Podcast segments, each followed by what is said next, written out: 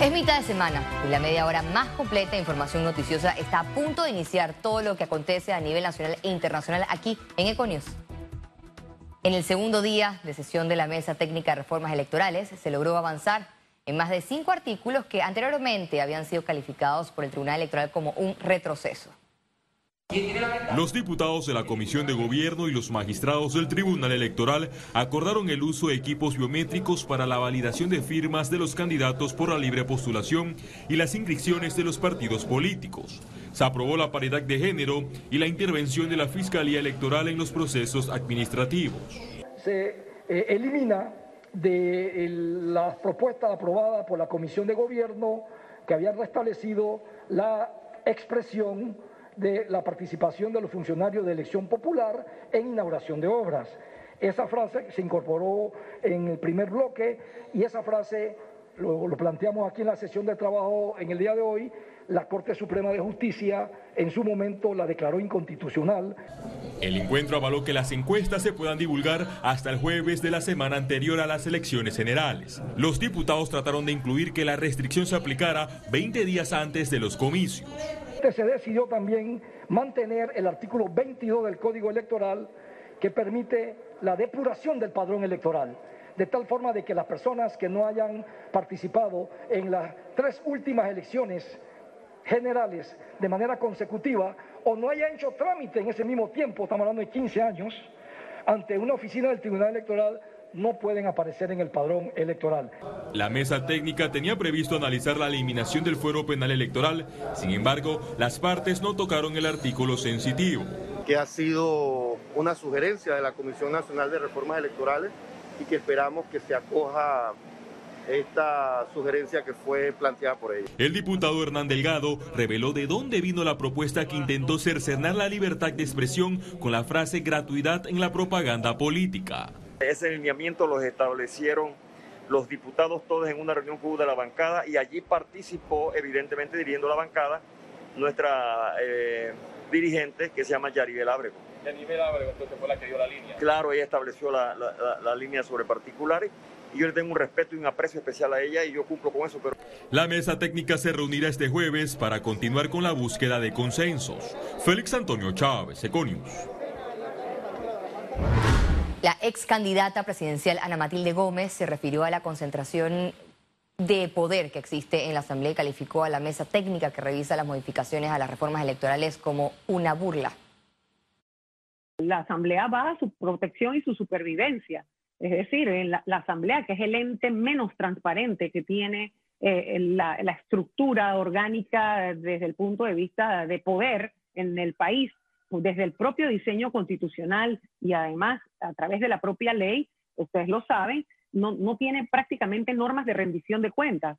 Eh, la Asamblea no le rinde cuentas a nadie, a nadie. Y el sistema está tan perverso, ya el sistema político panameño necesita es, definitivamente no se puede reformar. La reforma significaría que hay cosas que se pueden mejorar. El vicepresidente de la República, José Gabriel Carrizo, reaccionó a las críticas por la cantidad de alcaldes representantes que gozan de licencias con sueldo. Ese es un tema que también se debe analizar, que se, debe analizar con mucha madurez. Es un tema que es, legal, es un tema que, que, está en nuestra legislación, son temas que, vuelvo y repito, se deben revisar, siempre fortaleciendo el sistema democrático y siempre fortaleciendo el poder popular. Recuerden que nosotros tenemos más de 600 corregimientos, muchos de ellos eh, muy alejados.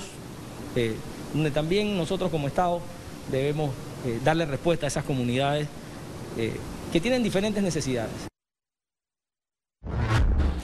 El Contralor de la República, Gerardo Solís, pide un mayor presupuesto por el censo en 2022.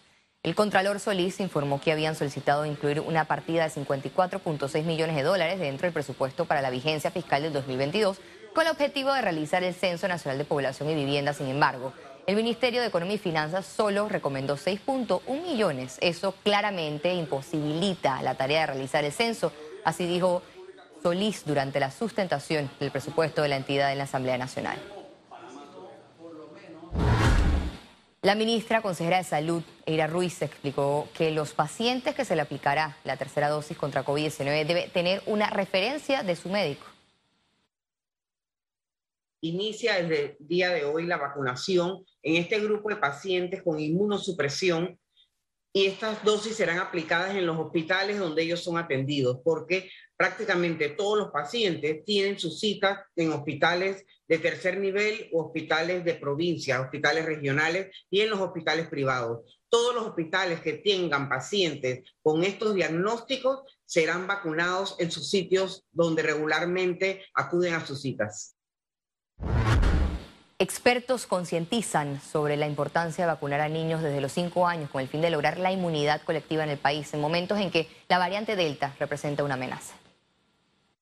Los niños, en comparación con los adultos, tienen menos riesgo de complicaciones o menos riesgo de fallecer em, de la COVID. Bueno, de hecho, si, si nosotros tomamos en cuenta tal vez algunos datos generados del Hospital del Niño durante la pandemia en el año 2020, y el año 2021. es interesante conocer que eh, en, el Hospital del Niño se han confirmado alrededor de 980 eh, casos de niños con la, con la COVID, de los cuales el 40% de esos niños eh, requirieron hospitalización. Clínica Hospital San Fernando. Presenta Reporte epidemiológico. Panamá administró más de 7.000 dosis de vacunas contra COVID-19 en las últimas 24 horas. Veamos en detalle las cifras del MINSA. 465.147 casos acumulados de COVID-19, 366 nuevos contagios, 305 pacientes se encuentran hospitalizados, 64 en cuidados intensivos, 241 en sala. Se reportan 454.077 recuperados clínicamente. Un total de 7.183 fallecidos, de los cuales uno se registró en las últimas 24 horas. Total de vacunas aplicadas, 5.373.052 dosis.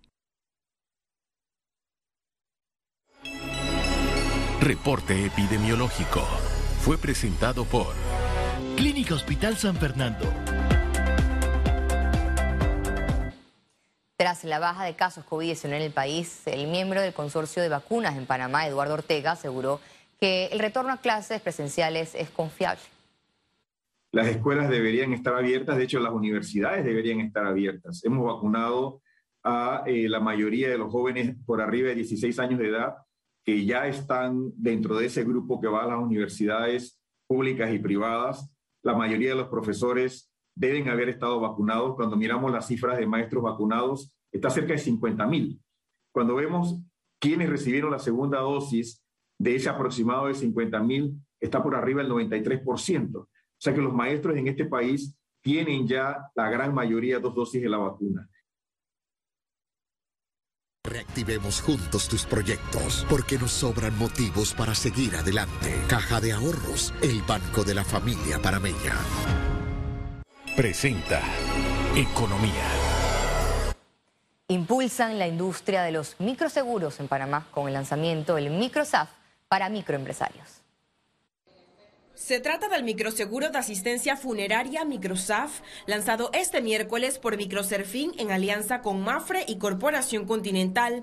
La póliza busca proteger a los microempresarios y a sus familias ante un shock económico inesperado en caso de fallecimiento. El costo de, una póliza individual, o sea, que cubre al microempresario y a, su esposa, eh, cuesta dos dólares por, por, por mes. Sí, o sea, en el año son 24 dólares y el grupo familiar de cuatro personas es cuatro dólares aproximadamente, promedio. Sencillamente nosotros tenemos que tomar los datos y no hay ningún examen médico, no hay ninguna limitación, solamente pues hasta una edad, 75 eh, eh, años, que las personas menores de 75 años pueden accesarlo sin ningún tipo de, de preguntas, sin ningún tipo de, limitación. Ha servido para comenzar este, este reto que es poder llegar a, este extracto de la, de la sociedad, que definitivamente, ya que Microsurfing tiene todos estos canales,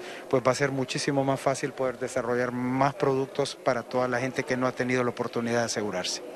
A la fecha, 2.678 microempresarios accedieron al Microsaf.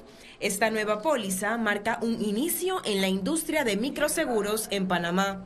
Eh, ya nosotros tenemos en el tintero eh, conversaciones eh, y productos que estamos mirando para poder ponerlos a, lanzarlos para el próximo año. Este lo estamos, como te digo, adaptando para, para el público en general. Otros ramos. Tiene que ver con daños para el sector urbano, rural, y con foco de mujer, que es para temas de salud como seguros oncológicos. El microseguro está dirigido principalmente a los trabajadores de bajos ingresos, especialmente los del sector informal, quienes suelen estar desatendidos por los esquemas habituales del seguro tradicional. Lo que nos ha permitido esta pandemia es saber que somos muy vulnerables y que definitivamente lo que es la familia y la vida es lo más importante. Ciara Morris, Econews. Firman llamado a la acción por la descarbonización del transporte marítimo para el 2050. El Canal de Panamá y más de 150 organizaciones de la cadena de valor marítima fueron los firmantes. Solicitaron a los líderes mundiales que se comprometan a descarbonizar el transporte marítimo internacional para el año 2050, que apoyen proyectos de transporte marítimo de cero emisiones a escala industrial mediante acciones nacionales y que creen e implementen políticas que conviertan al transporte marítimo de cero emisiones en la opción predeterminada para el 2030. El presidente del Consejo Nacional de la Empresa Privada, Julio de la Lastra, aceptó que hubo una mala comunicación tras la extensión del contrato con Panama Ports Company. Yo tengo que aceptar que hubo muy mala comunicación o muy mal manejo de la comunicación. Nosotros desde un principio decíamos, había que salir a decir y exactamente explicar lo que acabo yo de hacer. Precisamente eso crea conciencia y eso educa en un momento dado las posiciones encontradas que teníamos en contra eh, del tema. Eh, yo creo que, vuelvo y repito, no puedo hablar inteligentemente ni por la Contraloría ni, ni, ni por ningún ah, eh, estamento del Estado. Yo no pertenezco a un gobierno. Para mí es molestoso el tema, lastimoso y desafortunado de que se hayan hecho juicios de valor ante ataques de la junta directiva. Por eso es que es importante definir esto. Sepamos dónde dirigir en un momento dado los cañonazos. La junta directiva hizo lo que tenía que hacer en base a las herramientas o a las evidencias presentadas, ni más ni menos. La Cámara de Comercio de Panamá pidió continuar el diálogo entre transporte terrestre y navieras para evitar huelga nacional este jueves. El gremio empresarial insiste que, que un diálogo enmarcado en el respeto de los acuerdos alcanzados y las leyes siempre será la mejor vía por el bien común, por lo que se puso a disposición para promover encuentros en esta vía. Además, solicitó a los transportistas de carga terrestre que tomen en cuenta el impacto negativo que una medida de paro general puede tener sobre la distribución de mercancía local, la cadena comercial, el sector logístico y la economía en general. Este año realizarán la décima edición de la Semana de la Responsabilidad Social Empresarial, los días 5 y 6 de octubre en formato virtual.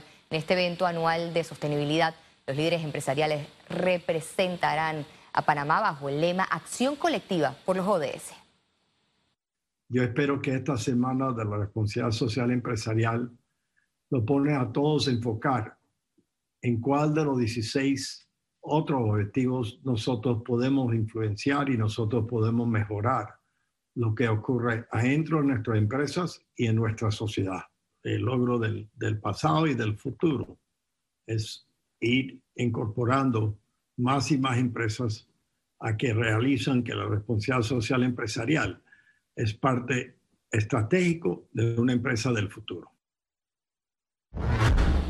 El café Geisha de Panamá batió récord al alcanzar 2.568 dólares la libra el producto panameño resaltó en la subasta electrónica Best of Panama.